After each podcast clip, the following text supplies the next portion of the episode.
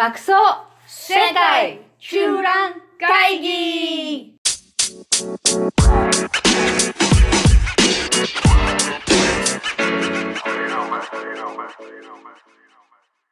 ハロー你好、オランダ在住シャンベンです。北京在住 JJ です。はい、世界中覧会議やってまいりました。えー本日は、えー JJ が、えー帰国中ということで、えー私、シャンベが一人、一人語りでお伝えしたいと思います。えー一人で何語ろうかなーってちょっとあの考えたんですけれども、まああの一番私が今忙しくしている 案件について、えっ、と、お話ししようかなと思います。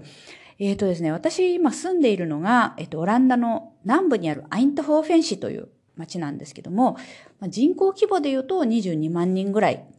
で、えー、オランダのですね、アムステルダムからは車でも電車でも1時間半ぐらい南に下ったところにあるんですね。で、まあ、オランダでは中堅都市で、えー、まあ、国内5番目に、まあ、大きい都市というか、まあ、22万人程度なんですけども、まあ、あの、そのぐらいの位置づけになってます。で、えっと、ここの特徴としては、えー戦後にですね、えっと、フィリップスという、あの、電気機器メーカーですよね。今、医療機器とかがあの中心になってますけども、このフィリップスが、えーこの町に、町で創業されまして、えーそこが中心になって、えー工科大学ができたりですとか、えーあと、まあ、そこから派生していろんな会社ができて、今、あの、ASML っていう、えっ、と、半導体チップ製造装置を作っている会社なんかが、まあ、あの、ものすごく大きいくなってまして、まあ、テクノロジー系の、えっと、会社とかですね、人材がものすごく多い街です。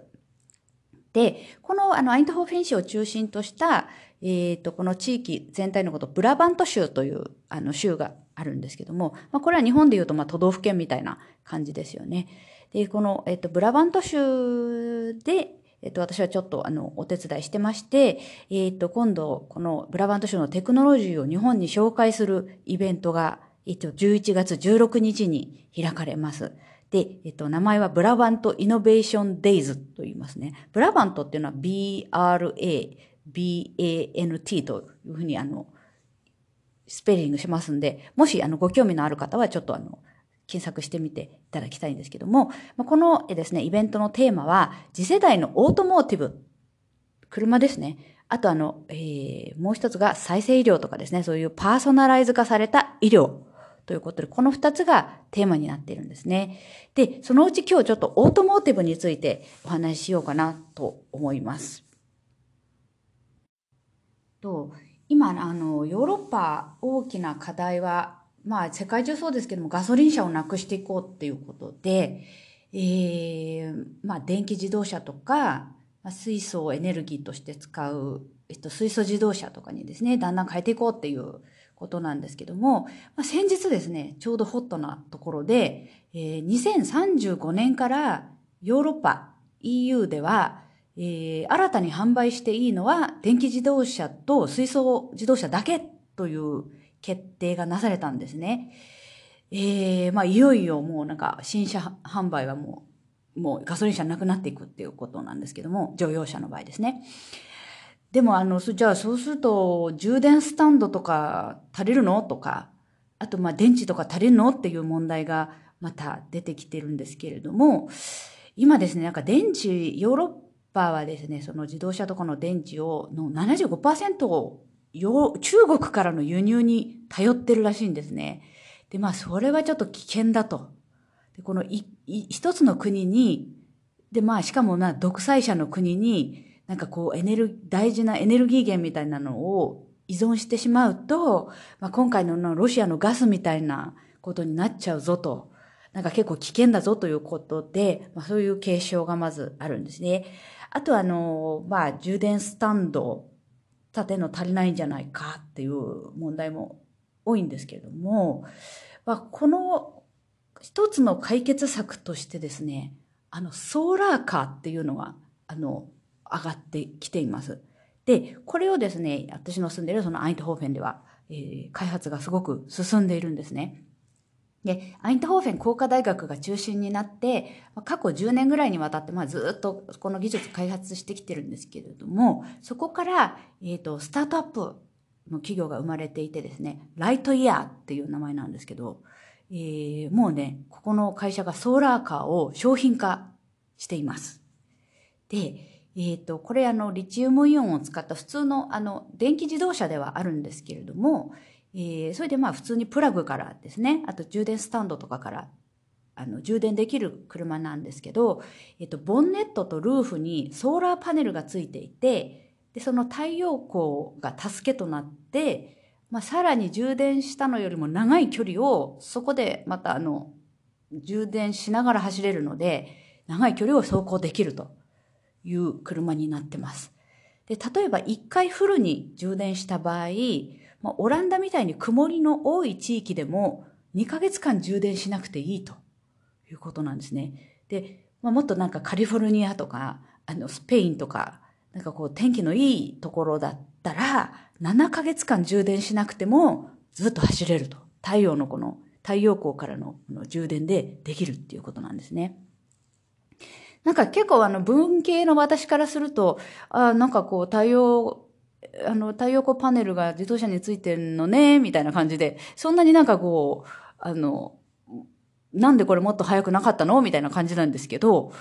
なんか実はめっちゃ大変らしいです、やっぱり。で、この何が大変っていうと、まあ乗用車の車体って結構小さいので、そこだの面積に太陽光パネル、大きいパネルつけられないんで、まあ、かなりエネルギーを効率化して、いっぱいエネルギーを生み出せるようにするのと、あとそのエネルギーロスを少なくするために、まあ車を軽くしたりとかですね、そういうもういろんなこのエネルギー効率を良くするための、えー技術が結集してできた車なんですね。で、まあ、例えば、あの、エネルギーロスをこう抑えるために、例えばモーターが4つの車輪にくっつけられているんだそうです。で、そうなると、デフとかドライブシャフトって言ったなんか車のその下の部分についてる、こう、長い、あの、部品とかがですね、いらなくなるんですね。で、その分だから軽くなると。それから、えっ、と、車が走っている時の空空気抵抗っていうのもすごくよく考えられてて、もう、まあ、未来的な、こう、滑らかな、こう、シェイプなんですけども、まあ、そうやって空気抵抗が普通の乗用車よりものすごく少なく計算されてます。で、まあ、電池もですね、そんなにこう、大きな電池じゃなくてもいいと。電池容量が、まあ、小さくても太陽光のエネルギーっていうので補えるので、電池自体もちょっと軽くできるということですね。まあ非常に、あの、エネルギー効率の、あの、高い車なんですね。で、これはすでにフィンランドの、フィンランドで生産されているそうで、えー、来年の初めにはもう納車されるっていうことで、まあ、最初ですね、ちょっと値段が、えー、一番最初のモデル、このライトイヤーゼロっていうのがですね、25万ユーロ、えー日本円にして3500万円なんですね。もう家が買えちゃうぐらいの、あの、車なんで、まあ、こう、最初は多分企業がプロモーションでこう買ったりとかですね、まあ、超お金持ちが買ったりとかするっていうあの車なんですけども、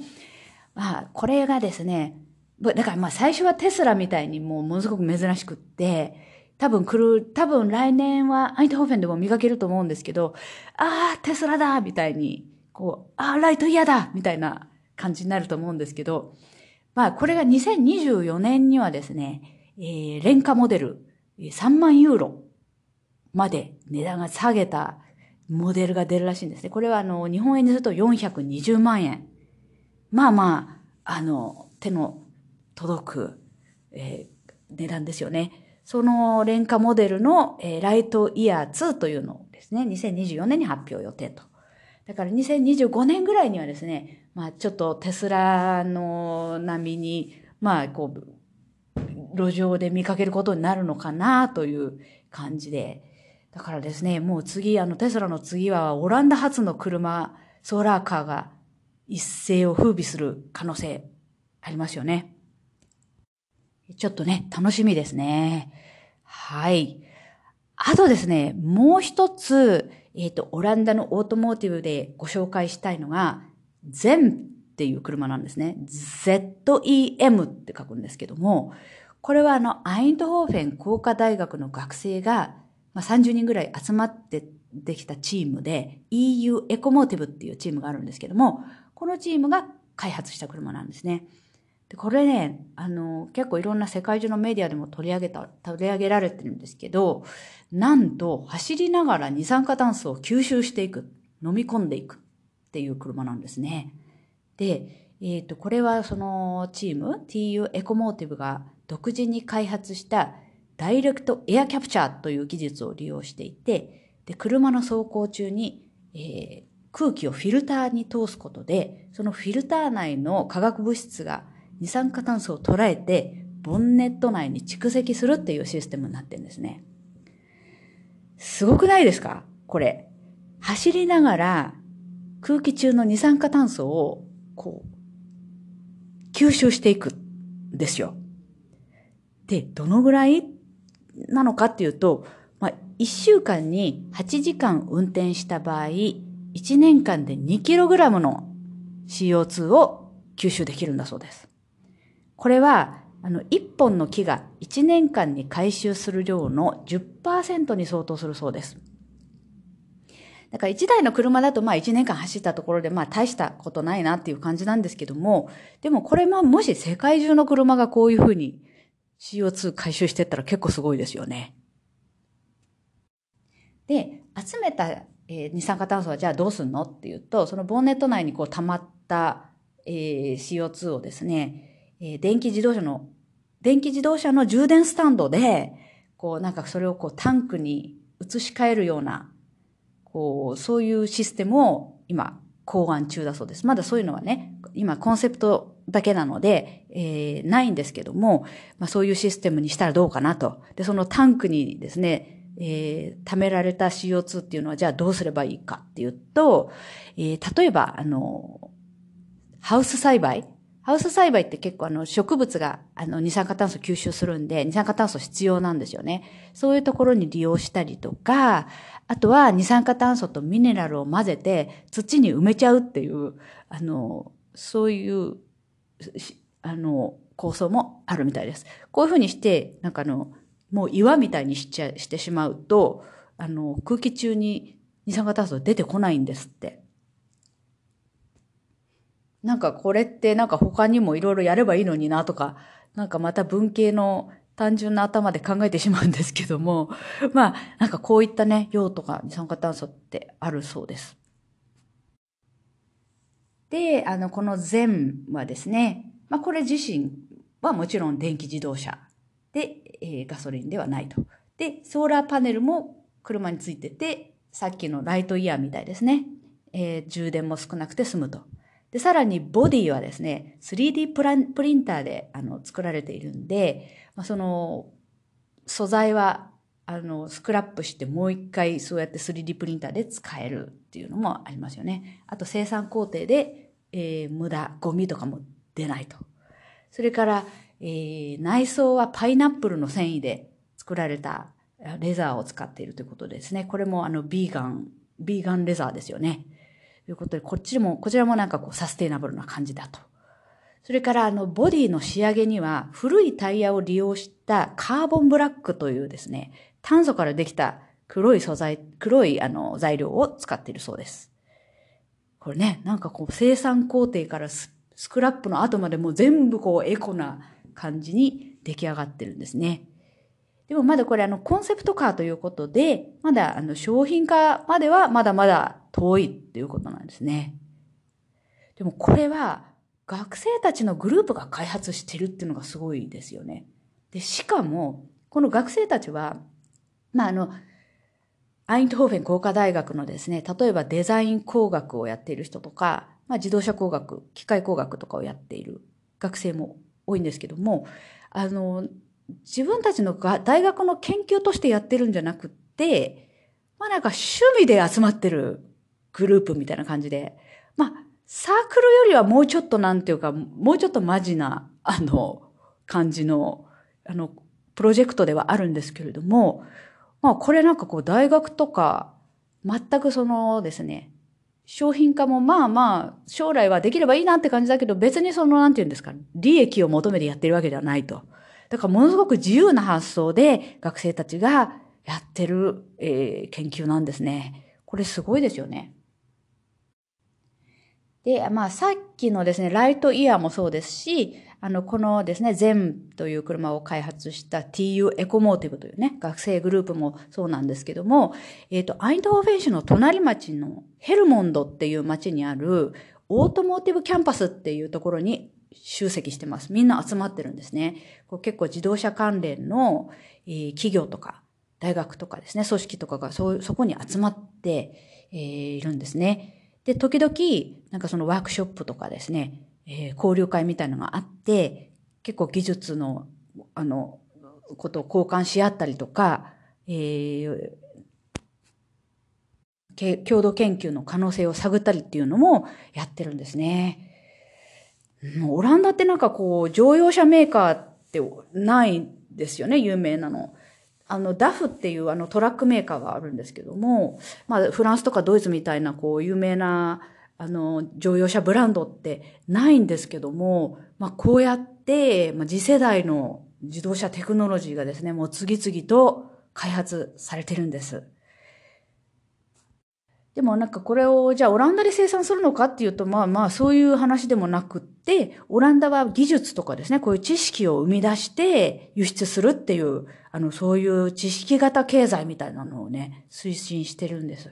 オランダってあの農業もそうなんですよ。農業の、まあ作物の輸出というのもやってるけども、まあもっと大きいのがこうやってあのテクノロジー、農業技術とかっていうのを開発して、で、その知識とかをこう売るっていうのをやってるんですね。だからもうなんか一次産業とか二次産業とかいうくくりじゃなくって、もうなんかこう、一次産業なんだけどサービス業みたいな。なんかそう、そういった、あの、経済モデルみたいな感じになってるんでしょうね。というわけでですね、まあ、今日はあの、最新のオランダのオートモーティブ事情について、えー、お伝えしました。えっ、ー、とですね、詳しく知りたい方、まあ、ちょっとあの、また宣伝になっちゃって、あの、えー、恐縮なんですけども、えっ、ー、と、ブラバントイノベーションデイズっていう、えっ、ー、と、サイトに行ってもらうとですね、ブラバントイノベーションデイズ続きで、えっ、と、やって、ドットコムで、えー、検索してみていただけると、もう私の書いたですね、この自動車の記事とかも載ってます。で、もう一個のですね、その、えー、テーマである、えー、パーソナライズ化された医療こっちもですね、結構再生医療の話とか、人工腎臓の話とかですね、もうものすごくオランダで新しい動きがあるんで、もしですね、ご興味のある方ぜひ、えー、見てみてください。えー、ではでは、えー、本日もご聴取ありがとうございました。